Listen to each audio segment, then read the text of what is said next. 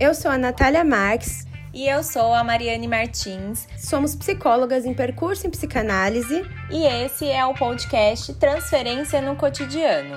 Aqui falaremos de psicanálise de uma maneira acessível, mostrando como ela aparece no nosso dia a dia.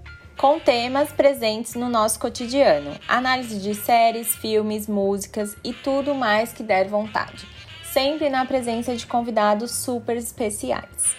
Então embarque com a gente nessa transferência.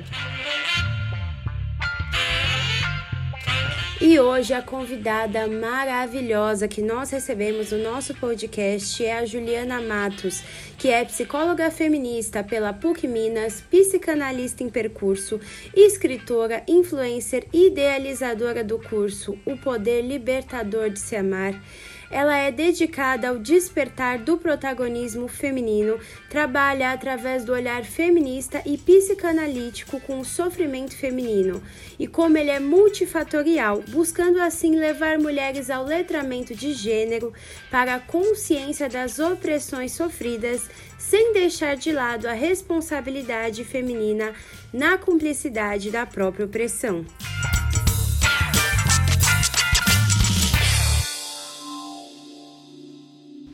Bem-vinda, Ju, ao nosso podcast. Muito obrigada, é um prazer estar aqui com vocês. Queria já começar parabenizando, né, que esse projeto de vocês está muito lindo, assim, eu fico muito feliz de ser uma das convidadas, é uma honra.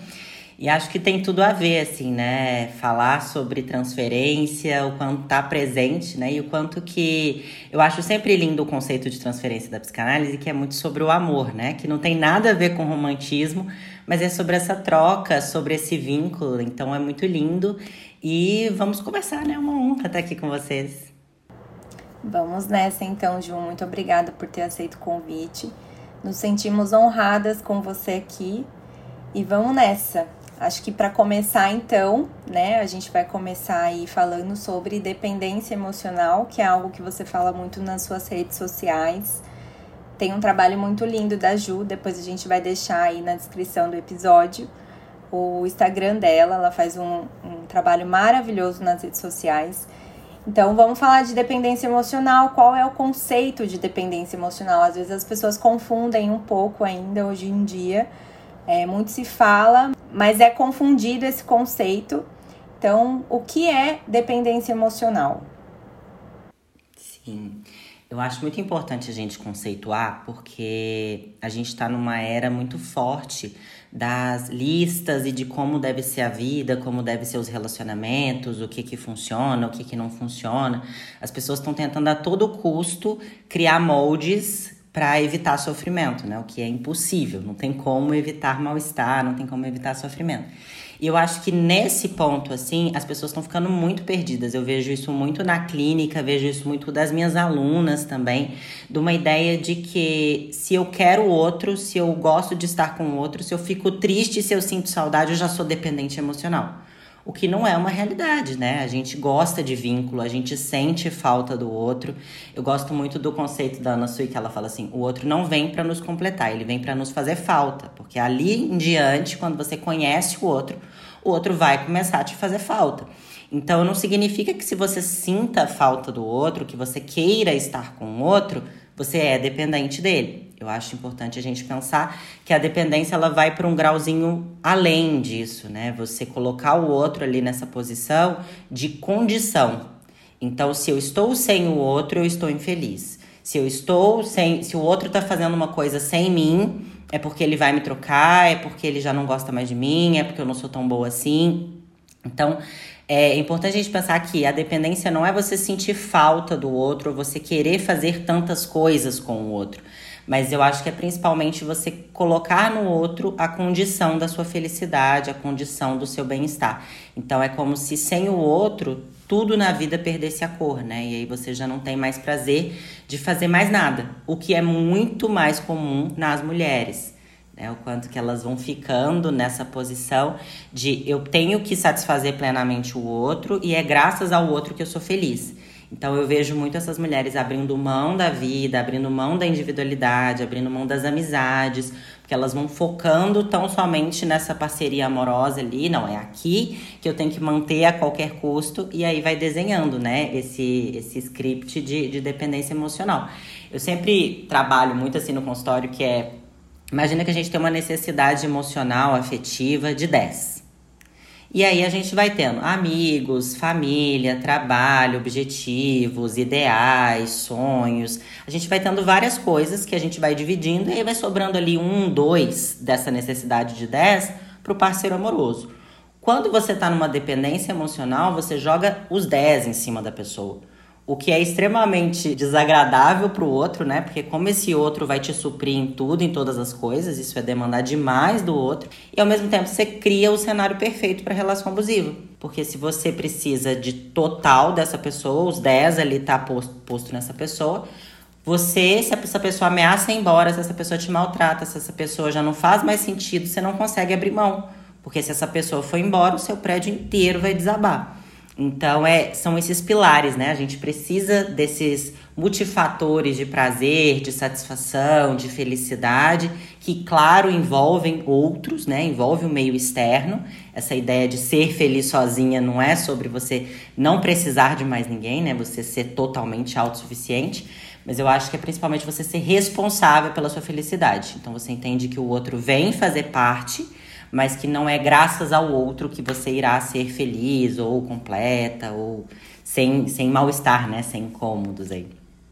E não viver em função dessa pessoa, né? Eu acho que a dependência, ela é, tá aí para nos dizer aí que essa, é, esse jeito de colocar o outro no centro da sua vida, como você falou, né? Essa função é, em relação à pessoa, então fazer tudo com a pessoa, é viver para a pessoa, né? Colocar a pessoa realmente no centro da sua vida e viver em função disso, né? Então não existe aí esses outros pilares, esses outros aspectos, essas outras é, funções, só existe aquela pessoa ali unicamente para fazer você ser feliz, né? Que é, acho que esse depósito que você mesmo disse, né? De colocar o outro nessa função, que não dá, né, Ju? Com certeza não, né? É, eu sempre falo assim que é, que é duplo. Além de ser injusto com você, é também injusto do, com o outro, né? Como assim você vai cobrar isso do outro? Como que essa pessoa vai dar conta, né, de suprir tudo isso? Eu falo que às vezes nem a gente sabe tudo que a gente precisa. Como que a gente vai cobrar que o outro adivinhe, que o outro fale, que o outro saiba, que o outro atenda? O quanto que isso vai criando um total incômodo, assim, né, no, no relacionamento. É, fica insustentável, não tem como. Mesmo que você não esteja com uma pessoa ali opressora que vá se colocar numa posição de abusador, vai ser uma relação muito cansativa, vai ser uma relação que um suga do outro, assim, né, muito simbiótica. Que fica sufocante, né, porque você busca é, preencher o vazio impreenchível, né, algo que não, não se dá para preencher ali né? É, achei muito legal que você, alguns pontos que você trouxe, justamente a gente falou no último episódio sobre essa questão de às vezes a gente querer dar rótulo e patologizar tudo, né? E hoje a gente vê muito diagnóstico na internet, não que dependência emocional seja um diagnóstico em si, mas assim, é, muitas vezes a gente vê isso na clínica, nos lugares, né, no, na internet, as mulheres achando que, ah, então eu senti falta do outro, eu tenho dependência emocional, ah, eu preciso cuidar disso. E não é bem assim, né? Claro que se a gente sente que a gente gente tá colocando o outro num lugar tão central e eu não consigo ter outros prazeres, eu não tô dando atenção aos outros vínculos, não tô dando espaço aos meus interesses, é bom eu olhar para isso. Mas tem uma confusão às vezes mesmo, né? Do que que é, do que que não é e um, um, uma hiperatenção. Então, achei isso muito interessante que você trouxe pra gente e entendendo que, de fato, quando a gente traz a dependência emocional, a gente fala de um vínculo mais fusional mesmo, né? Que parece que o outro faz parte de mim, eu me misturo com o outro. O meu eu e o outro tá ali, de certa forma, até grudado. É, então, às vezes, eu, eu até introjeto algumas coisas dele, eu não sei mais o que eu gosto, o que eu gosto se torna o que o outro gosta, as minhas necessidades às vezes se tornam as necessidades do outro, e isso é muito comum em relações abusivas, né? Só que você trouxe também, que eu acho importante a gente pontuar que a dependência emocional, de fato, não ocorre só em relações abusivas, ocorre muito em relações abusivas, mas a gente pode ter uma relação que de fato não é abusiva em si, mas que eu espero que o outro me complete em tudo, como você trouxe a Mari, né? Aquela questão que a Ana Sui traz muito bem do da gente esperar que o outro preencha a nossa solidão, que o outro cubra o nosso vazio, que a gente não sinta mais nenhuma falta, que chegue aquela minha outra parte e complete tudo. E aí eu estou plena e completa, não vai me faltar mais nada, o que é impossível, porque a gente tem uma falta constitutiva que ninguém vai cobrir, né? Então, é como você mesma trouxe, não é justo nem com o outro eu esperar que ele supra todas as minhas necessidades, que ele cubra todas as minhas faltas, porque ninguém vai fazer isso. E a gente precisa lidar com esse vazio, com essa falta, com essa solidão que a gente sempre vai sentir, né? Porque por mais que eu esteja com outro, eu sempre em algum nível vou estar comigo e ainda bem. Sempre vai ter aquele momento em que eu vou ter que me olhar, né? Não tem outro que tire esse lugar. Eu já vou emendar uma outra pergunta aqui, mas se você quiser falar ainda sobre isso, a gente vai continuando, mas só para a gente já trazer outro tema.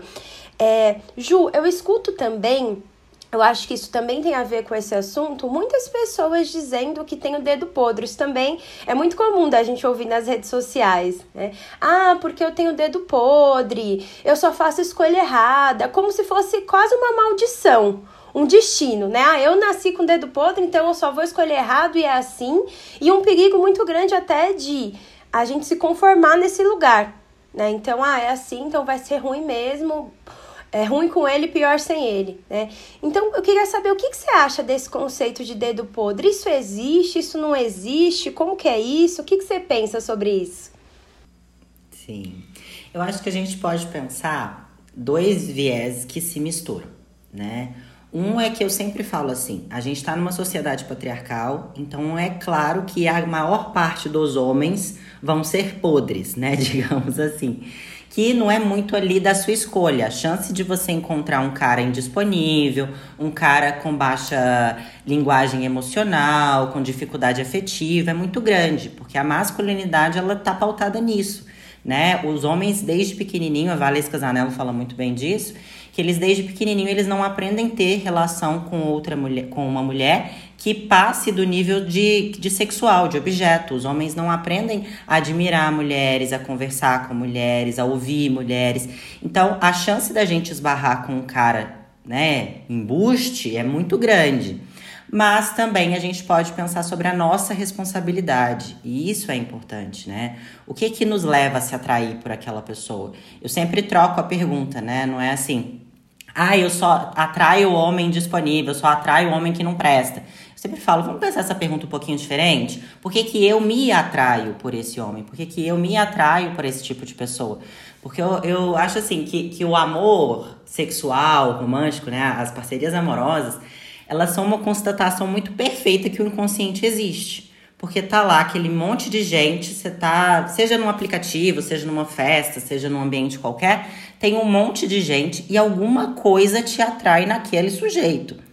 Pode ser química, atração, físico, você pode dar o um nome que você quiser. Mas em última instância, tem sempre algo ali que, que é um resto, que é um fragmento, que é alguma coisa que você não sabe explicar.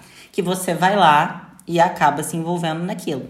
E aí eu acho que é esse viés mais psicanalítico que a gente pode pensar, né? Que é essa essa reedição dessa cena edipiana ali, dessa primeira paixão lá com os nossos pais.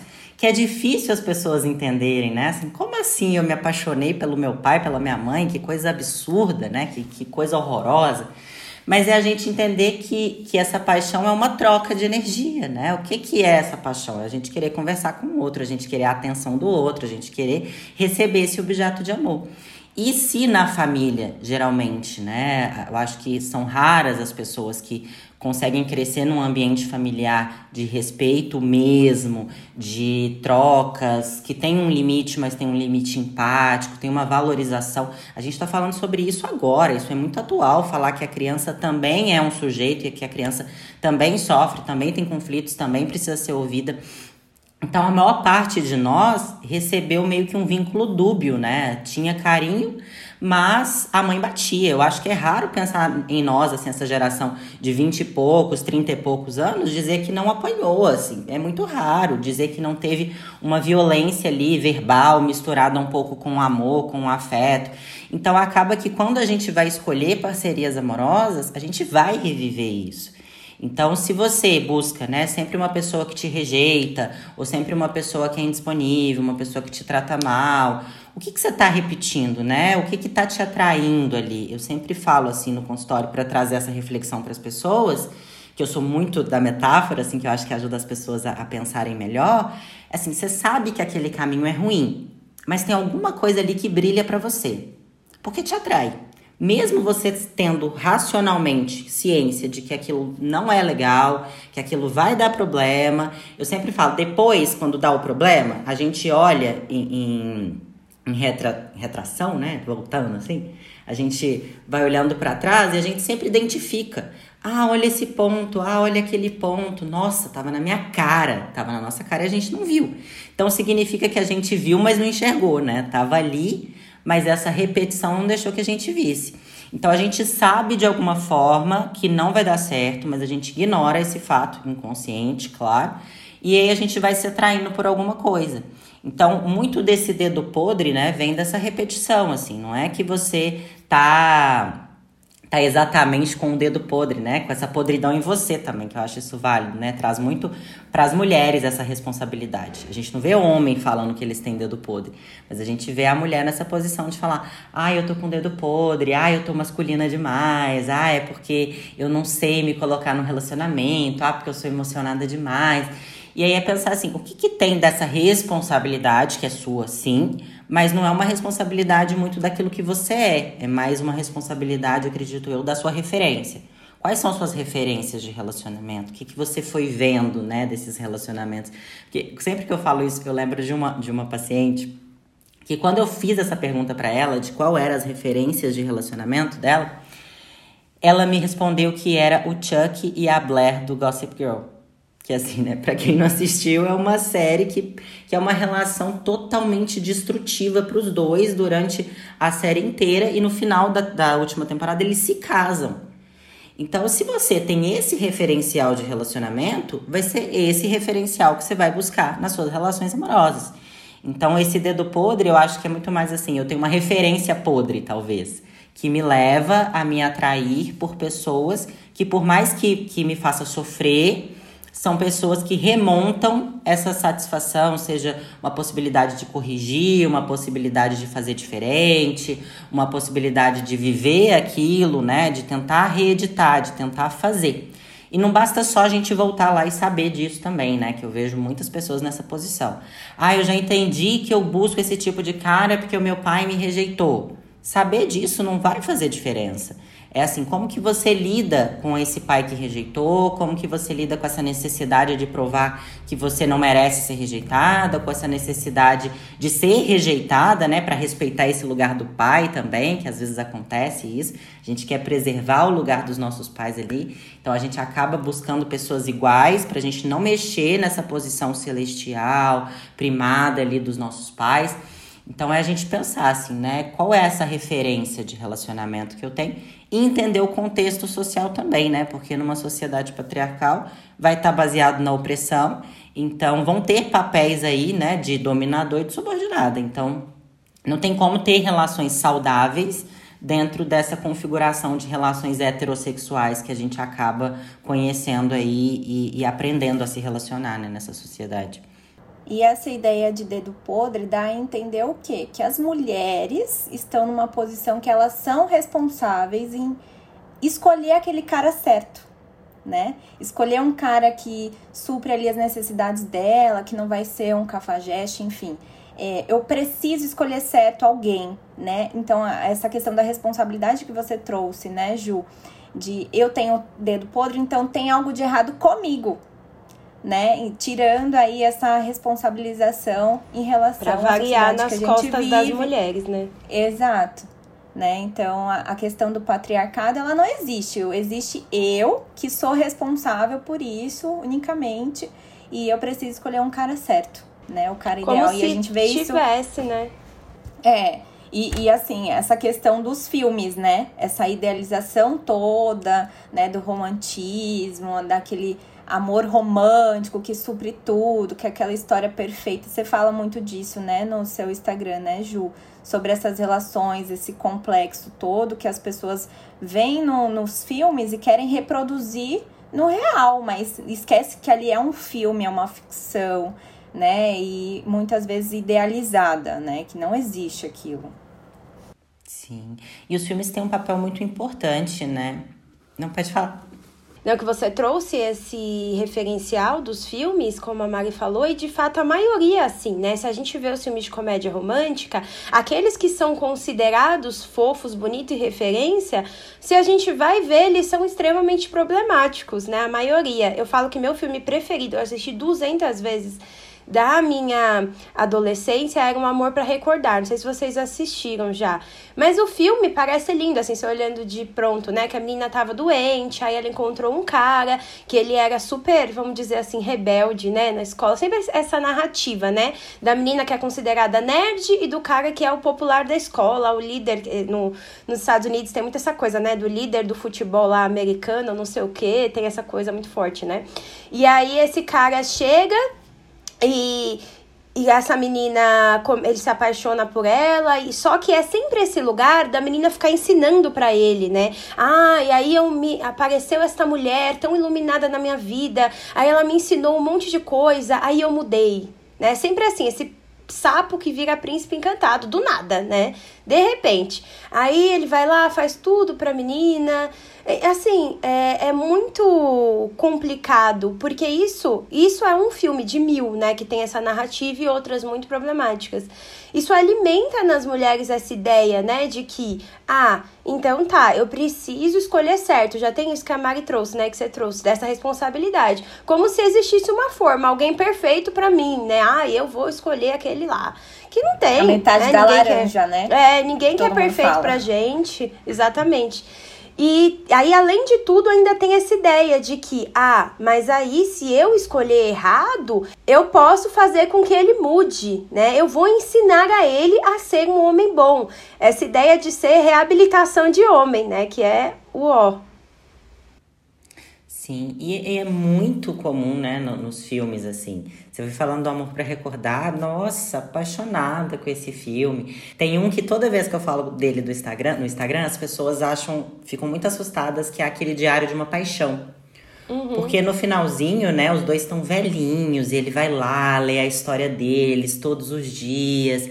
Mas quando você para pra prestar atenção no início do filme, ele era completamente um cara babaca com ela. Ele não respeitou que ela tinha um relacionamento, ele insiste nela, ele não respeita ela. E aí vai nessa ideia de que se é amor, é para sempre. Né? Eu acho que isso é perigoso também. Porque ela vai se, vai se casar com outra pessoa e aí ela volta porque não, ela não consegue esquecê-lo, porque aquilo é verdadeiramente um amor. E o quanto que isso vai tornando, né, as referências para as nossas percepções na vida. Então eu vejo muitas pessoas também não conseguindo sair de relacionamentos para não perder essa ideia de que foi amor. Não, não posso dizer que isso aqui não foi amor, porque se acabar, não é amor mais, porque amor não dura para sempre.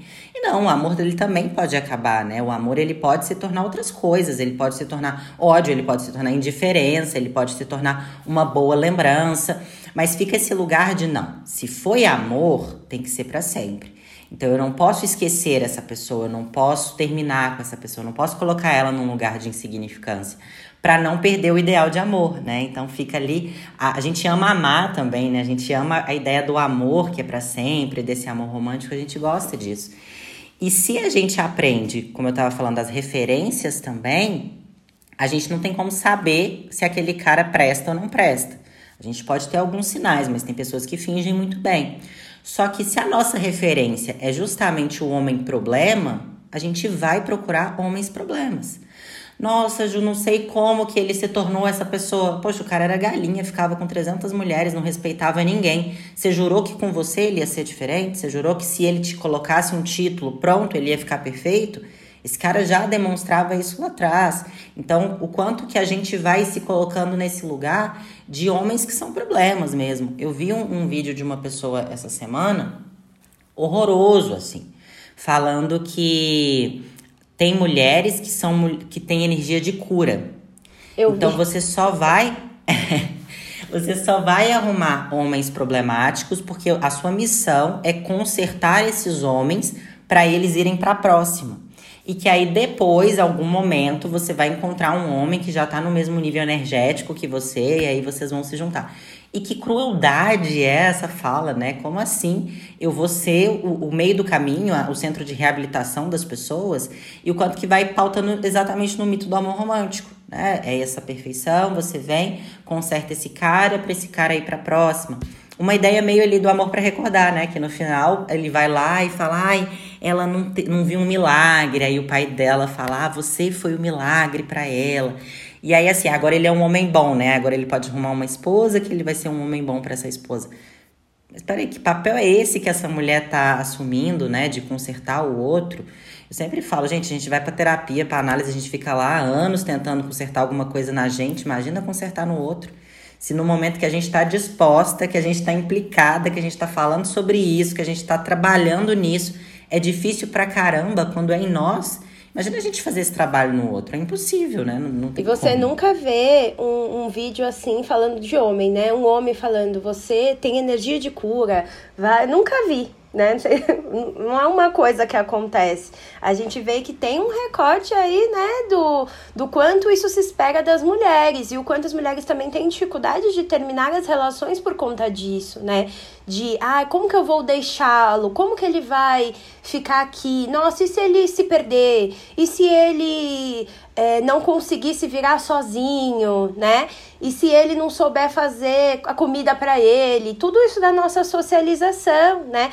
Quando simplesmente a gente vê muitos homens levantando e indo embora, deixa tudo para trás, né? O abandono paterno lá no, no teto.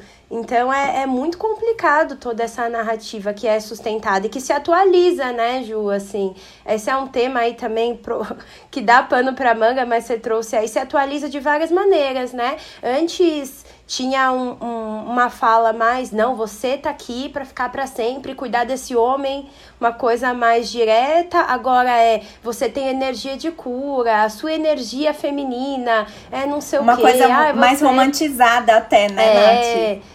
Uma coisa ali meio com viés ali místico, né?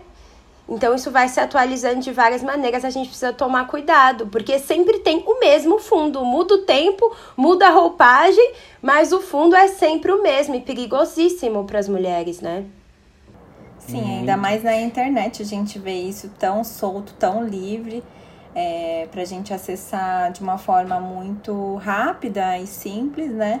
Então, quantas mulheres já não acreditam nisso, nessa ideia romântica, essa ideia ai, mística, como você falou, né, Nath? De não, realmente, eu tenho uma energia de cura, eu vou curar esse cara, eu vou maternar esse cara, porque ele tem que ser cuidado, porque ele não vai se virar sozinho, aí você acaba sendo mãe do seu marido, né? Então tem essa ideia. É, entrando numa uma outra pergunta aí, Ju, eu acho importante a gente trazer quais os fatores né, que estão relacionados com a dependência emocional nas mulheres, né, nas, nas relações amorosas. E também a gente, já que a gente está falando disso, dessa questão aí dos homens, né, que os homens não são colocados nessa função, nessa, nesse papel, é importante a gente trazer, será que os homens, eles também têm dependência emocional dentro dos relacionamentos?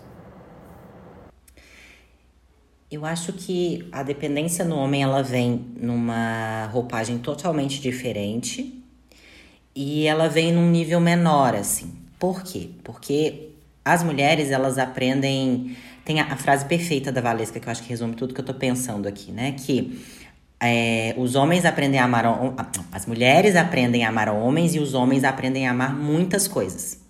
Aí já tá o remédio da dependência emocional, né? Os homens aprendem a amar muitas coisas. Então, é muito raro os homens abrirem mão do trabalho, do futebol, da luta, do esporte, dos amigos, das outras coisas por um relacionamento. Mas que para a mulher é muito comum a mulher fazer esse movimento, porque ela acredita que ela precisa devotar totalmente. Assim, acho que a gente pode ver sim homens em dependência emocional, mas ela vai surgir muito mais uma dependência, a minha percepção, muito mais atrelada assim a, a manter um ideal de família, que talvez veio ali dos pais, vem desse lugar social, não porque ele depende dessa pessoa na autoestima dele na autoestima de, de sentir que sem aquela pessoa ele não vai mais existir, como no caso das mulheres, mas justamente de polir essa imagem viril dele. Ele é um homem bem sucedido, um homem que casou, um homem que teve filhos, uma mulher honrosa, uma mulher cuidadora, filhos bonitinhos. Isso pule, pole né, a, a imagem masculina que inclusive tem até empresas que trazem isso assim, não sei se vocês já viram muito claramente que um homem bem-sucedido, ele tem um carro importado, uma mulher bonita e uma família estável. Então chega em pontos da vida desse homem, profissionalmente mesmo, que essas empresas estimulam eles que tenham essa família bacana, essa família que também faz parte do bem material dele, né? Também faz parte da, do que ele construiu. Ele construiu uma família boa. Então, eu vejo nos homens uma posição mais assim, de não perder esse status viril, de não perder essa masculinidade de que ele põe ordem na casa, de que ele governa tudo, que fica tudo sob controle. Enquanto a mulher é uma dependência muito mais profunda porque é uma dependência de que é a existência dela, não é simplesmente o valor social dela, é a, a própria existência. E eu acho isso muito cruel, porque nós fomos educadas para a dependência emocional, isso é óbvio. Nós não fomos educadas para vivermos sozinhas. E o sozinha que eu falo, né, não é, não é você se isolar do mundo, é você dar conta de suportar a sua própria solidão, a sua própria vivência. Hoje em dia fantasiaram, né, assim, de solitude. Ah, não, então você vai ficar lá, vai tomar um vinho, vai curtir o seu momento. E, não, e nem sempre a, a solidão vai ser um momento de meditação pleno, de felicidade, mas é a gente também aguentar as tensões da vida, as angústias, os incômodos. E nós, mulheres, não aprendemos a lidar com isso. A gente aprende a colocar no outro essa esfera de conforto, essa esfera de, de lidar com os nossos problemas, né? Eu acho que a Colette Dowling fala muito disso no Complexo de Cinderela, e ela traz uma pesquisa onde o choro já das meninas é interpretado de forma diferente. Né? Que enquanto é comum que o choro do, dos meninos seja interpretado como raiva, e geralmente os meninos não são atendidos rapidamente, as meninas elas são tomadas que o choro delas é medo ou perigo, e as mães elas correm muito mais para atender o choro dessa menina. Então, quando os meninos são entendidos que eles são mais fortes e por isso eles podem dar conta, eles podem aguentar mais, que acaba assim, né, gerando homens também que não dão muito conta de linguagens afetivas, mas em última instância é algo muito positivo. Porque esse homem, ele, esse menininho, né, já ali no berço, ele entende que ele pode ser a sua própria base, que ele pode se confortar. Enquanto a menina, ela entende que se eu chorar, se eu estiver em perigo, alguém vai vir para me acalentar, alguém vai vir para me confortar. Então, enquanto as mulheres colocam no outro essa base de, de suporte emocional para ela, os homens colocam neles mesmos. E aí é claro, né, que esse homem ele vai dar muito mais conta de sair de um relacionamento, ele vai dar muito mais conta de resolver a vida dele sem um outro do que a mulher. Então é como a gente vê, né? A mulher sai do relacionamento, acaba a vida dela. O homem, ele sofre, foi uma coisa que acabou ali, mas o homem já tem várias outras coisas, né, na vida dele acontecendo. Então isso faz muita diferença. Não que o homem não sofra, né, não tenha dependência emocional, mas eu acho que eles têm muito mais ferramentas emocionais para lidar, para sair, para dar um jeito nisso do que nós mulheres, que, que é muito fragilizada, né? Essa autoestima, essa própria base de sustentação em si. E tem o fator de cobrança social. Eu não sei se vocês já passaram por isso na sua na adolescência de vocês, mas eu lembro muito na minha família das pessoas perguntando: "E os namorados? Ah, você não vai arrumar nenhum namorado? Ah, já tá na hora. Você já tá terminando a faculdade, ou você já tá indo para faculdade, é a hora de você arrumar um namorado". E os namoradinhos. Então as pessoas cobram isso, né? De você que você tenha um relacionamento, que você tenha um homem e que você more com alguém. Então assim, quando a gente vê uma mulher, né, decidindo é, ir morar sozinha, você vê que as pessoas se chocam, se espantam, falam: Nossa, mas você vai morar sozinha? Ou até mesmo o pai proíbe e fala assim: Não, você só vai sair de casa quando você for casar, você não vai morar sozinha. Então, você vê uma coisa diferente para os homens, porque os homens eles podem ir morar sozinhos e ter aí a liberdade deles, e isso não é espanto para ninguém, enquanto as mulheres não. As mulheres precisam sempre ter um homem por trás para reger a vida delas, né? Um homem ali, né, como se você fosse é, não fosse protagonista da sua vida, né? Sempre precisasse de um homem para dizer o que você tem que fazer e essa questão de cobrança social ou família, né, que está na sociedade, mas a, cobrança que as pessoas colocam em cima de uma mulher, que elas precisam ter um relacionamento para elas, é, de alguma forma, almejarem o que elas buscam. Então, aquela questão, quando a, a mulher também fala, ah, eu não quero ser mãe. Nossa, não, mas você precisa ser mãe, você vai se arrepender, porque você precisa ser mãe, você tem que gerar uma vida. Quase que, assim, é um papel destinado à mulher, ela precisa arcar com aquilo, porque é o papel dela, ela só existe para isso, né? E não existem outras funções, né, além disso. Até isso que, que você fala, Mari, assim, da, da protagonista, né? Se a gente volta para os filmes, os filmes, a vida da mocinha só começa a partir do momento que ela conheceu o cara. Quando é uma história que envolve só a mulher, a potência dela, a força dela, ela é uma mulher amarga, ela é uma mulher mal amada, ela é a louca dos gatos, ela é uma mulher odiosa. Então é como se a mulher só tivesse duas posições, né? Ou ela tem amor, tem cuidado, ela aprende a receber do outro, ou ela é uma solteirona infeliz, amarga, como se não pudesse ser feliz, né? Se não envolver um homem. E aí, assim, se você tá focando na sua carreira, se você não tá dando tanta importância para esse homem, a sua, a sua vida vai ser aquela lá. A sua vida vai ser essa vida amarga, essa vida workaholic, né? As mulheres estão sempre assim. Nunca é uma mulher com uma vida saudável, que trabalha, que gosta do que ela faz. É sempre aquela lugar meio Miranda Priestley, né? Do, do Diabo Veste Prada. Ela, Tava pensando ela nela. tá ali é, assim, tem até uma cena que traz isso, né? Que o marido dela termina com ela, ela tá sempre brigando com o marido, e ela é uma mulher odiosa, uma mulher amarga, uma mulher infeliz. Então, assim, se a minha opção é ou eu vou ser a mocinha, ou eu vou ser essa mulher amarga, eu prefiro ser a mocinha, né? Porque eu vou ser mais amada, eu não vou viver esse medo que eu acho que é o medo constituinte da mulher, assim, você vai ficar sozinha. E aí, peraí, né? Como é que é isso de ficar sozinha? Não quero, eu vou ser infeliz. Então, a minha chance de felicidade é cumprindo esse script aqui. Então, eu vou seguir nesse script aqui. Essa é aquela coisa, né? Triste, louca ao mar, né? Toda mulher que quebra com o script é colocada em um desses três lugares, né? Uma coisa muito interessante que você falou também, Ju, do, da coisa dos homens, eu acho que tem lugares diferentes aí também, né? Da dependência do que, né? E porque eu, eu, percebo que os homens aqui nesse sistema, né, na masculinidade, eles acabam dependendo muito das mulheres para os cuidados, né? Você vê que um homem ah, tem aquela história, né, às vezes de ah, o homem fica viúvo e aí ele logo casa de novo porque ele não consegue ficar sozinho. É sozinho mesmo sem uma mulher que dê conta das demandas da casa, dos filhos e das demandas emocionais dele, né? Porque tem muito isso, assim, daqui na nossa socialização a gente sentir que o homem precisa dar esse lugar pra gente no mundo, né? Então, de eu sentir que eu só sou a partir de estar com um homem, né? Que eu só sou uma pessoa a partir de estar, de ser escolhida por um homem. E, e também esse lugar, né, da gente, você falou do complexo de Cinderela, da gente entender que a gente não consegue é, ascender financeiramente, que a gente tem muito medo, né, de não conseguir se sustentar efetivamente sozinhas por conta de todo um sistema que, que favorece isso.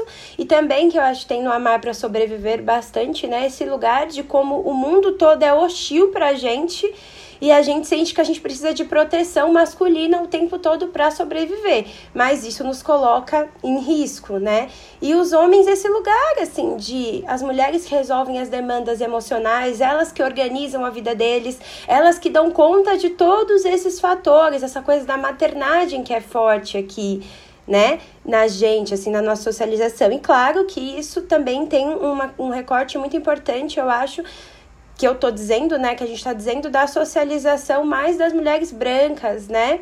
Aqui também mais dos homens brancos, a gente teria outros fatores ali, porque as acredito que as mulheres negras, elas têm muito mais uma socialização para dar conta ainda mais de tudo sozinhas, né? É, esse abandono paterno aí nas pessoas negras é muito maior ainda, né? Das mulheres negras, na verdade.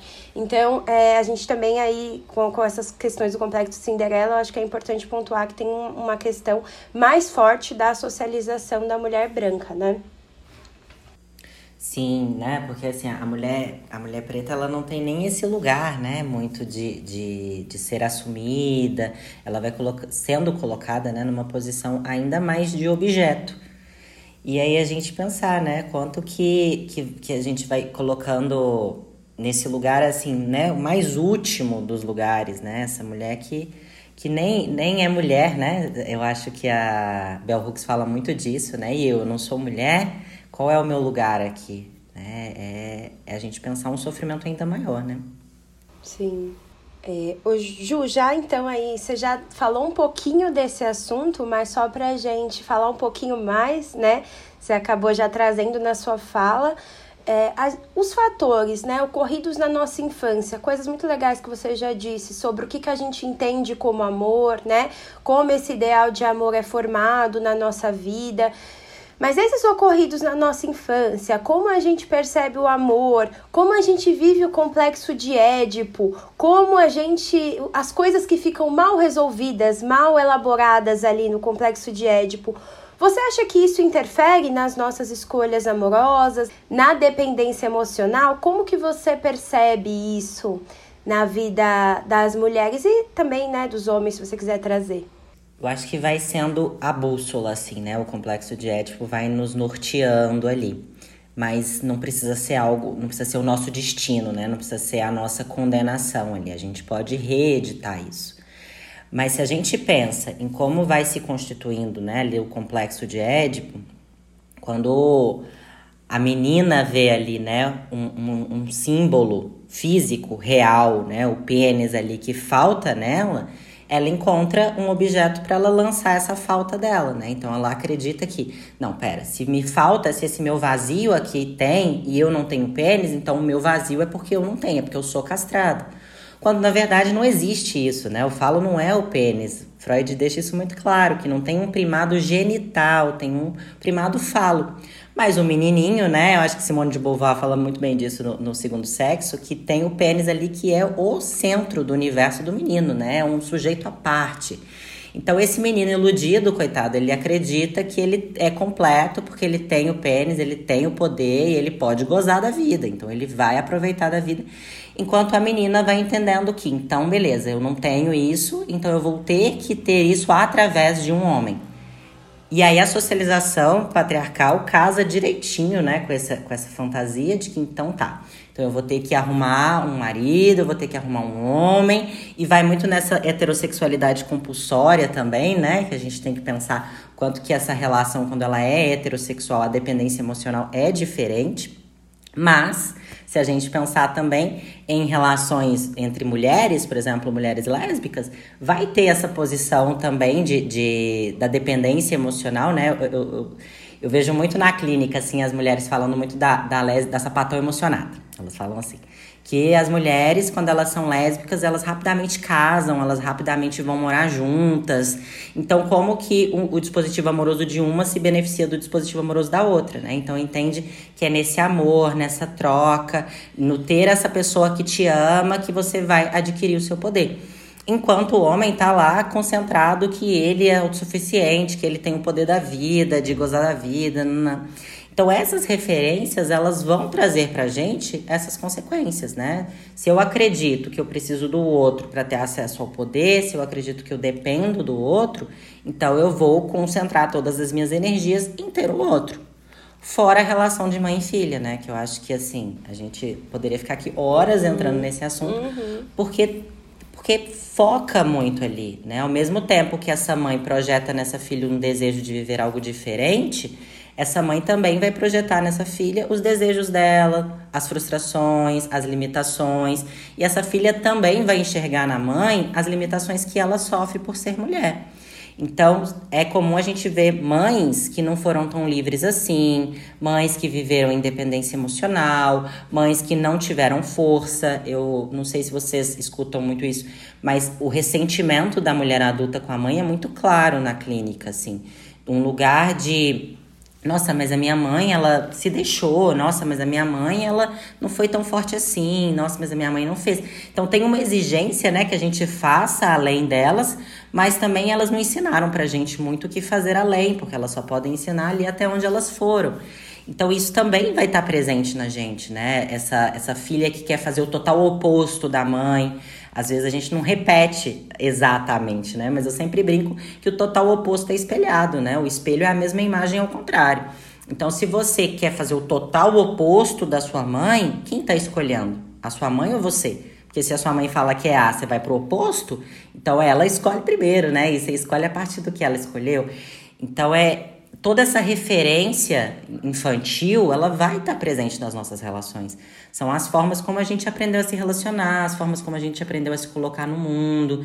Mas eu acho que as pessoas às vezes confundem e elas tomam assim um, um, um núcleo bem traumatizado mesmo, assim. Ah, eu me traumatizei, eu sou traumatizada, então eu sou assim, então a minha vida vai ter que seguir esse script, eu vou ter que ser desse jeito. Não, a história da nossa infância, ela faz parte de nós, ela não se vai mas uma coisa linda que a psicanálise mostra é que pode ser editado, que pode ser reeditado, refeito, que a gente pode tomar aquilo que fizeram da gente e fazer isso causa de desejo, né? Usar da metáfora aí para reeditar, para refazer, um trabalho de artesão mesmo, ali bem bonito, de criar coisas novas disso, que é onde entra a responsabilidade que as pessoas às vezes interpretam errado esse conceito de responsabilidade da psicanálise. Eu acho que às vezes as pessoas acham que é assim: você é o culpado de tudo na sua vida e você que tem que fazer, você que tem que mudar. E eu não escuto isso da fala psicanalítica. O que eu escuto é: entenda aquilo que é seu, que é ali que você pode mexer. Então, eu tenho essa história operando em mim. Então, eu sendo eu, ou seja, eu tendo essa referência de família, eu tendo essa referência social, essa referência religiosa, essa referência toda de amor, como que eu posso amar a partir disso? O que, que eu posso fazer com isso? Eu posso criar novas formas de amar. Não só buscar objetos novos de amor, né? Que eu acho que às vezes a gente cai nessa lógica, assim. Não, eu vou buscar outros objetos. Aí vai ficando nessa lógica do dedo podre, né? Nossa, eu mudo de objeto, mas eu vivo sempre a mesma coisa. Porque aí a gente pensa assim, como que eu amo? Como que eu espero ser amada? E é aí que dá pra gente mexer. Então a gente muda, né, aquilo que dá para mudar em nós e aquilo que não dá para mudar, nossa história, nosso passado, muita coisa social, muita coisa no outro, a gente vai mudando a forma de lidar com isso. Então eu entendo que eu opero dessa forma. Eu até falei no, nos stories semana passada sobre o quanto que eu não consigo descansar, né? Que é uma coisa ali que opera em mim, que eu tenho muita dificuldade de descansar. Sabendo que isso opera em mim, não é que isso vai mudar simplesmente de eu saber. Mas eu vou saber que, é, eu tenho essa necessidade de excesso. Eu tenho essa necessidade de provar que eu posso trabalhar, de provar que eu aguento muita coisa. Então, quando eu sou impelida a querer trabalhar e não descansar, quando eu sou impelida a fazer, eu falo, ó, oh, ó essa feridinha aqui mandando em mim. Uhum. Então, deixa eu fazer de um outro jeito, deixa eu me movimentar de outra forma. Porque talvez nunca saia de nós nessa né, história, aquilo que nos marcou. Mas isso não precisa governar a nossa vida, né? Isso não precisa tomar conta do meu eu, da minha história, das minhas relações. É, acho que, né, em resumo, em tudo que a gente falou, né, Ju, essa questão da dependência emocional é, é a falta de amparo emocional durante a nossa infância, os restos da nossa infância. É, a dependência emocional ela fala muito do que a gente teve mesmo durante a nossa infância. Você falou aí do abandono paterno, essa, esse medo né, da mulher de ser rejeitada, de não conquistar um homem, de não conseguir firmar um relacionamento que eu acho que isso acaba pesando muito na mulher, né? Ela precisar firmar um relacionamento, ela precisar de alguma forma fazer aquele relacionamento acontecer e dar certo. Então, a dependência emocional, ela fala muito dos nossos restos da infância e do, desse vazio que a gente busca preencher, que ele é impreenchível, que ninguém vai dar conta de preencher. E a gente sempre vai buscar na terapia é, fazer dar conta é, desse, dessa falta que ela tá sempre ali existente, né? E muitas vezes a gente nem dá conta disso. A gente vai lá anos de análise, terapia, para a gente conseguir lidar todos os dias com essa falta, né? E não sei se você quer trazer mais algum ponto sobre isso, mas eu adorei, assim, a sua participação. Acho que deixou bem fechadinho, bem é, né, para os ouvintes, assim, acho que deu para entender muito o que, que é dependência emocional e como isso está posto é, na nossa sociedade, né, e como isso acaba sendo pesado muito mais para as mulheres, né, é, claro que os homens eles sofrem de uma maneira diferente, mas eu acho que esse peso ele tá é, como tudo, né, tá sempre é, muito mais pesado para a mulher, né, e como a gente vai em busca disso.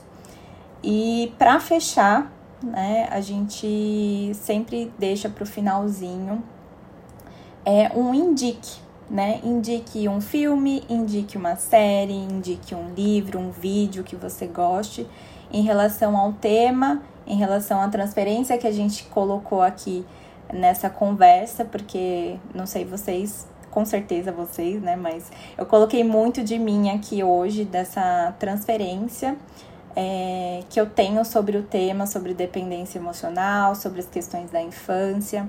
Então, o que, que você indica para a gente deixar para os nossos ouvintes, para que eles venham é, assistir ou buscar sobre o tema?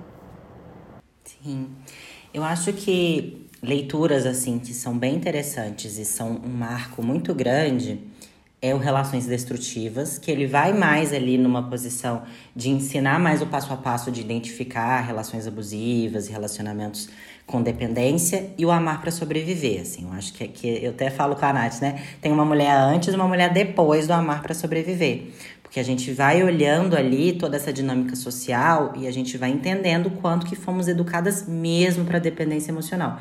Eu sempre acho muito importante quando trabalhamos com mulheres entender que tem um tecido social por trás ali de background, porque não adianta só a gente falar para essa mulher, seja independente, seja autônoma, vai e seja feliz sozinha, porque a gente está nadando contra a maré de tudo que ela aprendeu durante a vida inteira dela.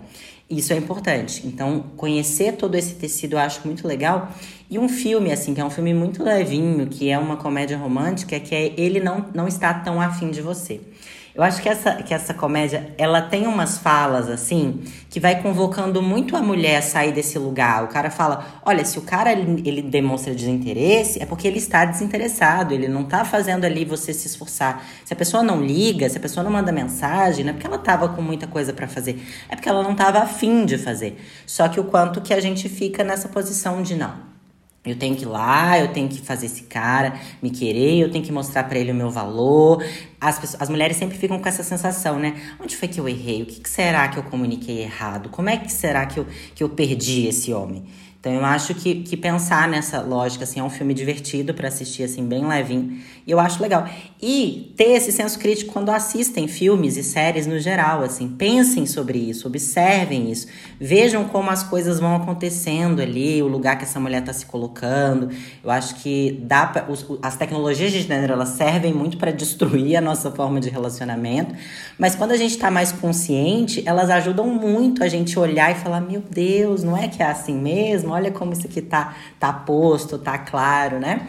E uma coisa que eu queria deixar, assim, mais didáticazinha, assim, para as pessoas, é como não estar numa dependência emocional ou como sair de uma dependência emocional. Que eu acho que é uma combinação de responsabilidade, de você entender que você é responsável pela sua vida, você é responsável pela sua felicidade, parar de tentar terceirizar isso, parar de tentar colocar isso ali na conta do outro, porque vira uma, uma lógica de capital mesmo, né? Ó, eu vou te, te oferecer devoção e espero que você me salve de mim mesma, que você me salve da minha solidão. O que não vai acontecer e você vai acabar se frustrando, se machucando ou até mesmo se colocando numa relação abusiva.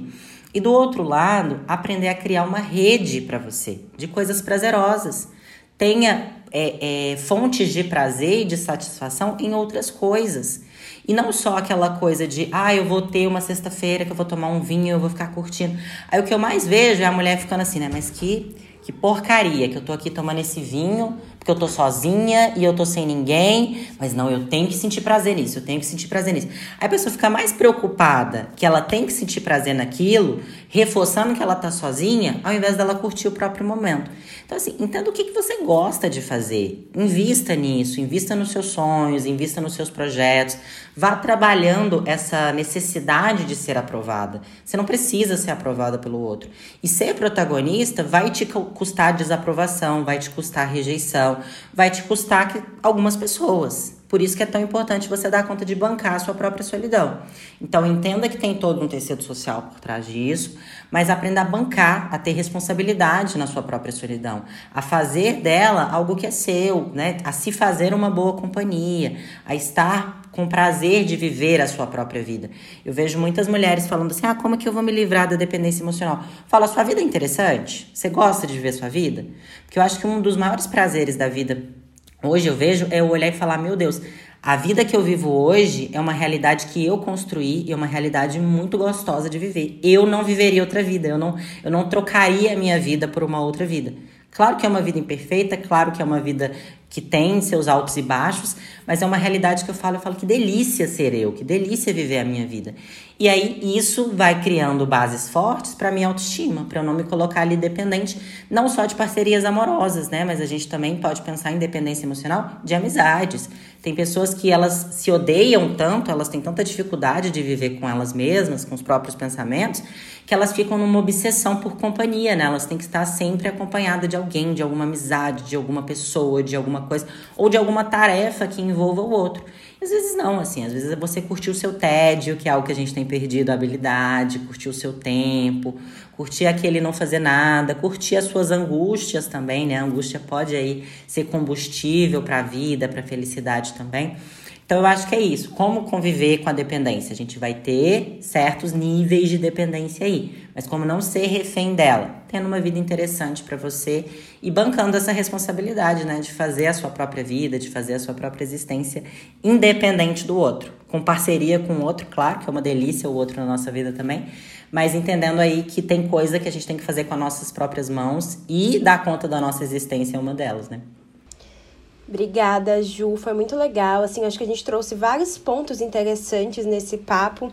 Também uma articulação que a gente sempre tenta sustentar que existe da psicanálise com o feminismo, né? O quanto se conversa, o quanto não é algo que é oposto, é algo que tem muitos pontos que se entrecruzam, né? E eu acho que é muito interessante que a gente trouxe aqui e o quanto é possível sair desse lugar de dependência o quanto de fato o outro é, você trouxe agora, né, da vida ser interessante, a gente entender que não vai ser perfeita mesmo e que o outro não vai fazer com que seja, né? Se o outro estiver ali, eu também vou sentir tédio, também vou sentir vazio, também vou sentir tristeza, também vou estar tá cansada.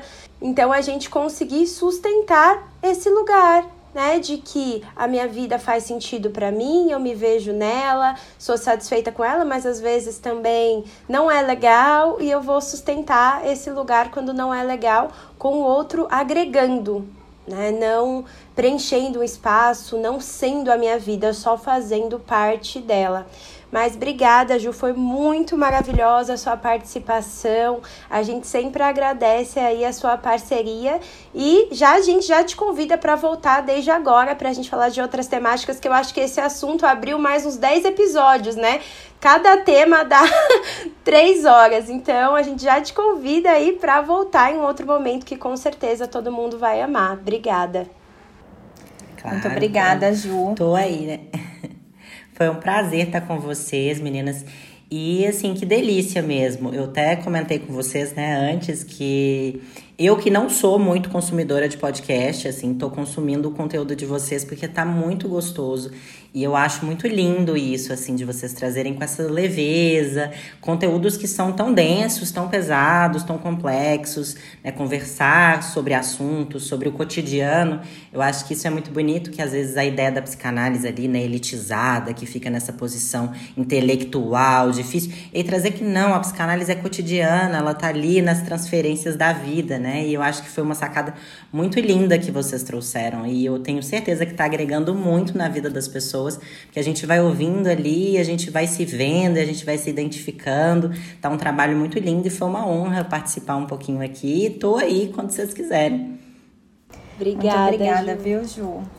Obrigada pela sua participação, pela sua contribuição. É, sigam a Ju no Instagram, ela faz um trabalho muito lindo nas redes sociais, abordando vários temas.